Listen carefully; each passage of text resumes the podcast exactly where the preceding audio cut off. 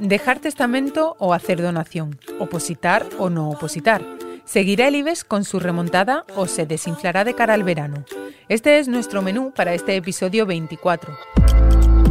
Yo soy María Hernández y estas son las cuentas claras, el podcast de economía del diario El Mundo. Las cuentas claras. Para hablar de herencias he llamado a Abel Marín. Abel es abogado, lleva 25 años trabajando en este campo como parte del bufete Marín y Mateo Abogados y ahora ha querido plasmar toda esa experiencia en un libro que se llama Protege tu herencia. Hola Abel. Hola, buenas tardes. El subtítulo de tu libro, Abel, dice Guía práctica para evitar errores y solucionar los problemas más comunes de herencias y testamentos. ¿Cuáles son esos errores más comunes que se cometen cuando hablamos de herencias? Bueno, el, principal problema o el error más, más grave quizás es el hecho de no, hacer testamento en vida, porque si no hacemos testamento en vida, eh, dejamos que la ley se aplique y la ley, la ley es muy genérica, muy general.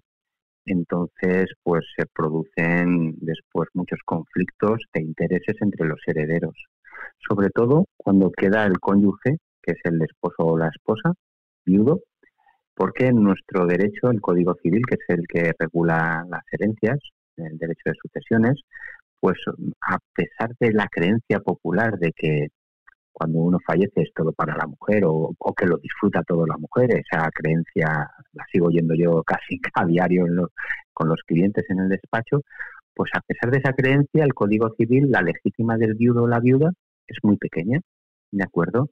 Lo que produce cuando oímos esas historias que es que han, echado a la madre o al padre de los hijos le han echado de casa por la herencia.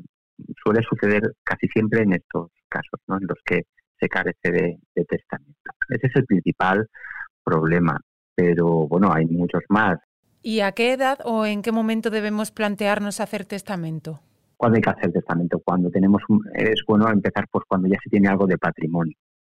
A veces no, no tenemos patrimonio, pero uno de nuestros padres ha faltado, por lo tanto ya tenemos patrimonio indirectamente porque lo vamos a heredar de nuestros padres, ¿de acuerdo? Cuando se tiene patrimonio es bueno hacer testamento.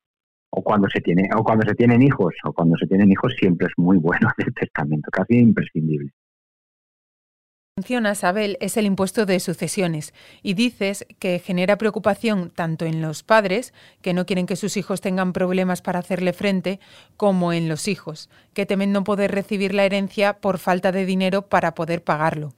¿Es común que la gente rechace una herencia porque no puede hacer frente al impuesto de sucesiones? Bueno, a mí yo hago aquí, parece que hago un, voy contra, contra marea, ¿no? O sea, contra el viento. Eh, el impuesto de sucesiones en España es como hablar del impuesto de sucesiones de 17 países. ¿eh? Vivimos en los Estados Unidos de España, como me gusta decir, pero en ningún caso, en ningún caso, en ninguna comunidad autónoma, heredar de padres a hijos o de hijos a padres en línea ascendente o descendente es muy elevado. No, puede no gustarnos. Evidentemente a mí es un impuesto que no me gusta como está planteado, pero no se dan los casos de padres a hijos de renunciar por el tema del impuesto de sucesiones. Lo que sí que se da, ayer mismo se me dio unos clientes que lo plantearon, es cuando se hereda entre parientes de distinto grado de parentesco, colaterales, entre hermanos. Porque, porque ahí el impuesto sí es más alto. Es casi confiscatorio. Puede llegar al 64%. Sí, ¿y ahí qué alternativa tendría eh, la persona que hereda? Claro, eh, siempre hay que entender que aunque el impuesto en los peores casos sea, sea elevado, que ya digo que es en los menores casos, pero aun en los casos en los que es elevado, lo que se tiene que contar es con un asesoramiento legal correcto. Mira, eh, todos los impuestos, porque lo dice la Ley General Tributaria, de ahí penden todos los impuestos, de, o sea, todas las leyes de todos los impuestos, a todos los contribuyentes tenemos el derecho de aplazar y fraccionar el pago de nuestros impuestos cuando no podemos hacer frente a ellos el IVA, el IRPF, todos los impuestos se pueden aplazar siempre y cuando se den unas garantías. Tú hablabas también, Abel, de, de mm, cuán diferente es el impuesto de sucesiones dependiendo de las comunidades.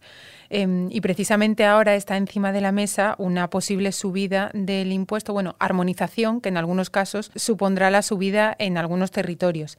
Ante esa posibilidad, hay mucha gente que en los últimos meses está optando por hacer una donación para intentar sortear esa subida. ¿Crees que esa es una buena alternativa? ¿Es mejor donar en vida que esperar al momento de abrir el testamento? Tributariamente, en, líneas generales, es mejor no donar. En líneas generales, tributariamente.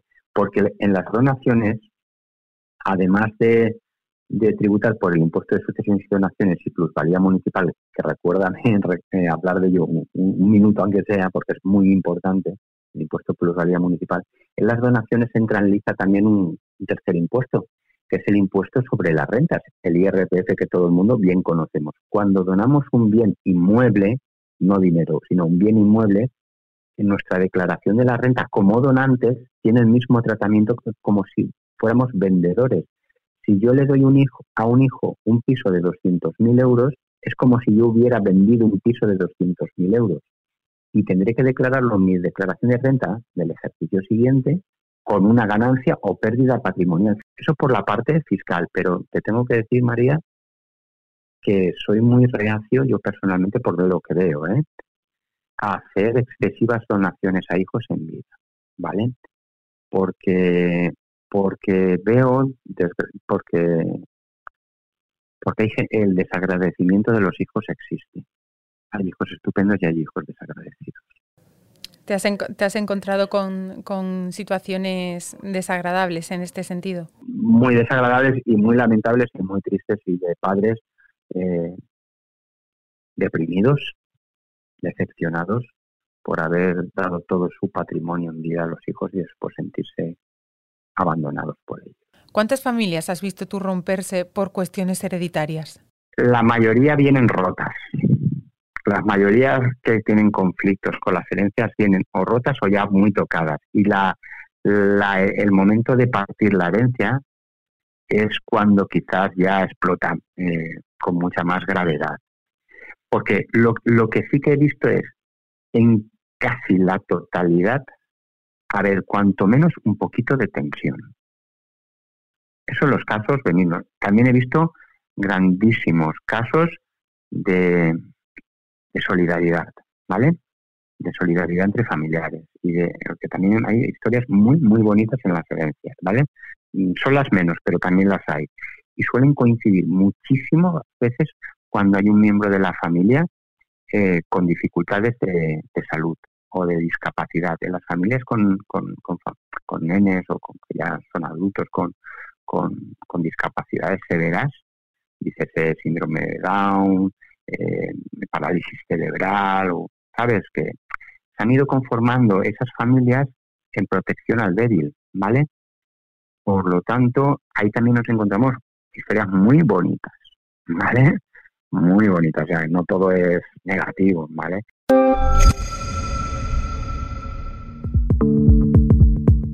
Ya tenemos fecha para una de las oposiciones más demandadas en nuestro país. Se trata de las oposiciones de correos y si todo va según lo previsto, se celebrarán el próximo 12 de septiembre.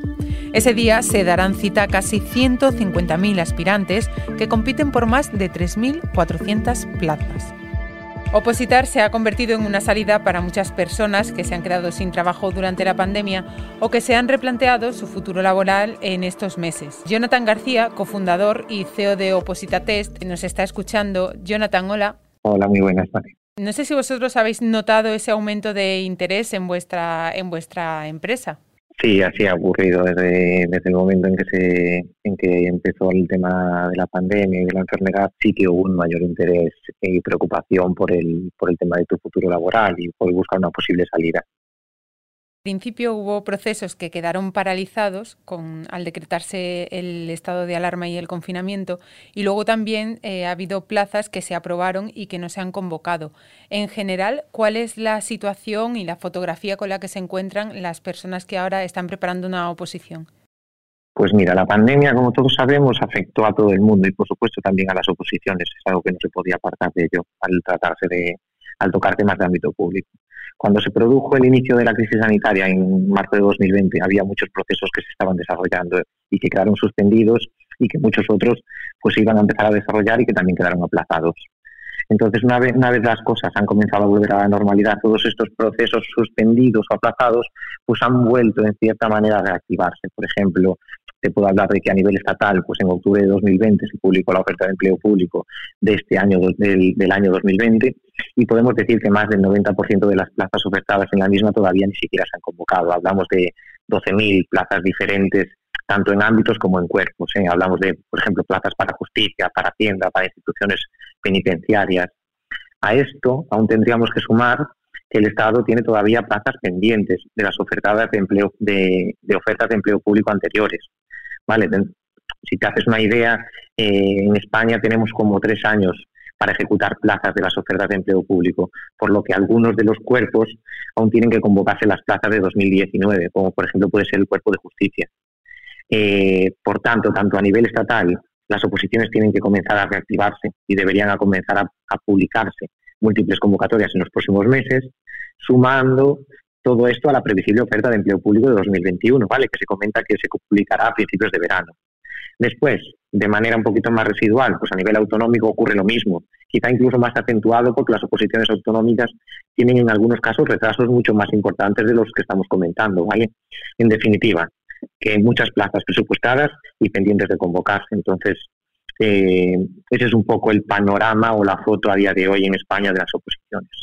¿Hay alguna oposición que resulte más accesible o que sea más fácil de aprobar que otra? Pues mira, las oposiciones, casi todas las que tocan temas eh, administrativos, principalmente eh, el propio administrativo o el auxiliar administrativo, suelen ser plazas muy interesantes. Hay muchas ofertas también de auxiliares administrativos de universidades, que también no puedes perder, no deberías perder de vista. Eh, principalmente va, va, a variar un poco, va a depender también un poco del tipo de oposición, ¿vale? Pero te hablarían principalmente de esas, de las que tocan el ámbito administrativo, administrativos y auxiliares, son plazas muy interesantes. Después en, en la parte de Hacienda tienes la, la oposición de agentes de la Hacienda Pública, que también es otra oposición eh, muy interesante por los temas que toca y porque no se presenta excesivamente gente, gestión de la Administración Civil del Estado. Pero bueno, te estoy hablando ahora mismo, te, estoy haciendo un panorama un poquito de diferentes oposiciones con diferentes requisitos y diferentes perfiles que se pueden presentar a ellas.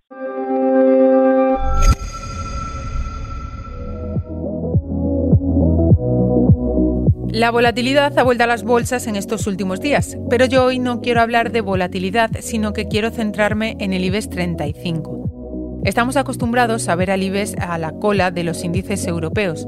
Por eso me parece interesante resaltar que este año, por ahora y para sorpresa de muchos, está aguantando entre las bolsas que mejor lo están haciendo en 2021. Álvaro Blasco, socio director de ATL Capital, nos da algunas claves de esa remontada y nos cuenta también qué potencial tiene para los próximos meses. Bueno, eh, a nuestro punto de vista, noviembre eh, marca un hito en el comportamiento de nuestro índice. Eh, la noticia de esa llegada de la vacuna ha sido muy significativa para que los inversores cambien acciones del sector crecimiento a acciones mucho más cíclicas, que son las que principalmente componen nuestro IBEX. Eh, aquí en nuestras eh, acciones lo que tenemos es eh, PERES muy bajos en unos sectores que ahora mismo sí interesan a los inversores por su precio. hemos visto cómo se rompía el 9000, con estos últimos retrocesos hemos vuelto algo para atrás, pero en principio seguimos viéndole un buen comportamiento a, nuestros, a nuestra bolsa para los próximos trimestres, basados sobre todo en ese tema de vacunación y una vuelta a la normalidad en la actividad económica. Uno de los responsables de esa subida del IBEX 35 es el sector bancario, que tras unos años de travesía por el desierto, en 2021 se sitúa entre los que más están ganando en la bolsa española. Este balance va un poco en la línea de los resultados que han presentado en el primer trimestre del año, en el que sus beneficios también se han contado por miles de millones de euros.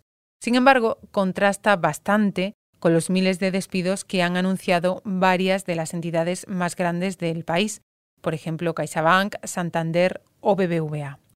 ¿Puede esta situación influir en esa inercia de subidas? ¿Qué podemos esperar de las entidades en bolsa en los próximos meses? Bueno, el sector bancario ha estado fuera de las carteras de muchos inversores eh, durante los últimos años, ¿no? Y los que los han mantenido han acumulado importantes pérdidas en el mismo. Yo creo que ahora, con esa idea de que volvemos a una situación de reactivación económica, los bancos van a poder eh, mejorar sus márgenes y, por lo tanto, vuelven a ser atractivos. Tenemos que tener en cuenta que los bancos están cotizando a PERES muy bajos, eh, que su valor en libros es muy superior al de cotización ahora mismo y que por lo tanto es lógico que tengan cierto atractivo. Mm, es verdad que podemos tener eh, complicaciones con eh, lo que son eh, las crisis de empresas y autónomos, etcétera, por el tema de la pandemia, pero la mayoría de los bancos han hecho muy grandes dotaciones para cubrir estos posibles problemas y, por lo tanto, mm, deberían poder ir generando beneficios muy importantes.